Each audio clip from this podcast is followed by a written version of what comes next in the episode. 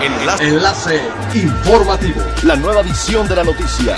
Enlace. Enlace informativo. Buen día, les saluda Jocelyn Martínez.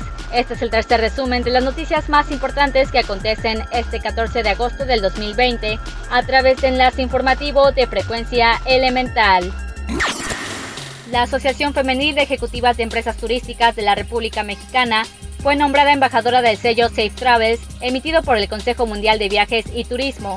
Con ello podrá emitir el sello a las socias afiliadas. La asociación será la responsable de asegurar que las solicitantes cuenten con protocolos de alta calidad que cuiden y garanticen la seguridad del viajero. En los próximos días estarán comunicando a su membresía de socias el proceso a seguir para la obtención del sello.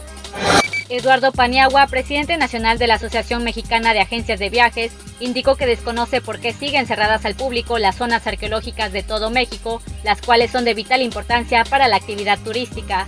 Explicó que estos sitios son un incentivo para que los turistas viajen y compren tours, además que las visitas a zonas arqueológicas pueden ser con citas y todas las precauciones gracias a la amplitud de espacios de las mismas por lo que piden a las autoridades del Instituto Nacional de Antropología e Historia que analicen su apertura, pues esto sería de gran ayuda para la reactivación turística de todo el país.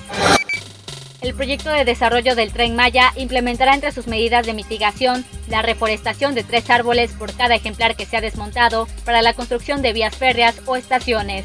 Según datos del Fondo Nacional de Fomento al Turismo, en la primera etapa del tren, que consiste únicamente en la rehabilitación y mantenimiento de los derechos de vía existentes, se prevé el desmonte de 6.637 árboles de los cuales se tendrá que triplicar la cantidad en otras áreas.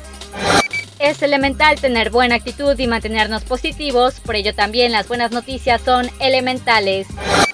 El secretario de Relaciones Exteriores, Marcelo Ebrard, reconoció el trabajo de ingenieros que participaron en la elaboración del ventilador desarrollado por el Instituto Nacional de Ciencias Médicas y Nutrición Salvador Subirán y tres empresas más para atender a pacientes graves de COVID-19 anunció que el ventilador ya fue aprobado por la Comisión Federal para la Protección contra Riesgos Sanitarios y con ello dejarán de importar este insumo de otros países. Ebrard resaltó que el modelo resultó eficaz y bien hecho, destacando que se trata de tecnología mexicana. Detalló que con el nuevo ventilador el gobierno junto al Instituto Nacional de Nutrición y la iniciativa privada serán los que hagan la distribución en el país. El ventilador se realizó en 10 semanas y participaron ingenieros de tres empresas, incluido FEMSA y Metalsa. Siga pendiente de las noticias más relevantes en nuestra próxima cápsula informativa. No olvide seguir nuestras redes sociales en Facebook, Instagram y YouTube. Estamos como Frecuencia Elemental, en Twitter, arroba frecuencia-e y nuestra página web www.frecuenciaelemental.com. Se despide Jocelyn Martínez y no olvide que es elemental estar bien informado.